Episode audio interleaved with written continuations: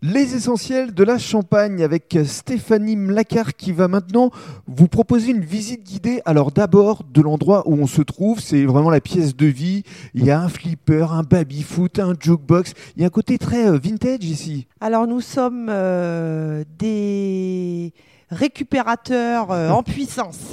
Euh, on aime, on a l'amour des beaux objets, euh, des objets chinés, euh, récupérés euh, chez nos amis, nos voisins. euh. ce qu'on aime par-dessus tout, c'est donner une deuxième vie euh, aux objets et surtout quand ils ont euh, une histoire qui nous touche de près ou de loin.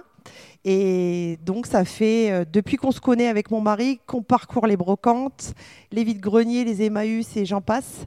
Et on récupère et on replace. Et on utilise au maximum. Alors c'est le cas ici au rez-de-chaussée, mais également dans les chambres qui se trouvent à l'étage. Oui, c'est ça. Alors au rez-de-chaussée, euh, il y a une histoire presque à tous les objets. Il y a l'ancienne table de cuisine de ma belle-mère, il y a la table de chez ma grand-mère. Le bar était euh, dans le café du village du grand-père de mon mari. C'est une histoire familiale. Oui, le flipper, il était dans le café à Chouilly. Donc, vous voyez, euh, c'est tout à une histoire. Après, il y a beaucoup d'objets chinés. Et puis, euh, on a essayé de reconstituer euh, l'ambiance d'un bar, d'un vieux troquet, euh, d'un vieux bistrot. Mhm. Et donc, on continue à agrémenter cette pièce. Et à l'étage, donc trois chambres. Il y a la rétro, l'atelier Et le petit grenier. et le petit grenier.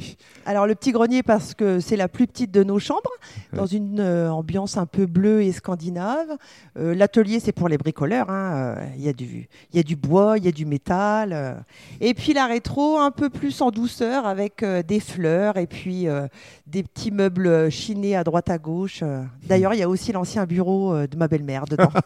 et le buffet de salle à manger du papy. Vraiment une- un, un endroit très famille. Et, et c'est vrai que c'est exactement euh, le sens de l'accueil que vous donnez aussi à votre clientèle? Oui, on accueille euh, nos hôtes euh, comme si c'était nos amis en fait. Euh, c'est- important, on a besoin qu'ils se sentent comme chez eux. D'ailleurs, souvent quand ils privatisent les trois chambres, ils, ils sont vraiment chez eux en fait. On se sent comme on à la rentre, maison. euh, voilà, on, est- on évite de rentrer de- dans leur intimité. Bien sûr. Et dans le cadre du troisième podcast, vous allez nous parler de votre gîte.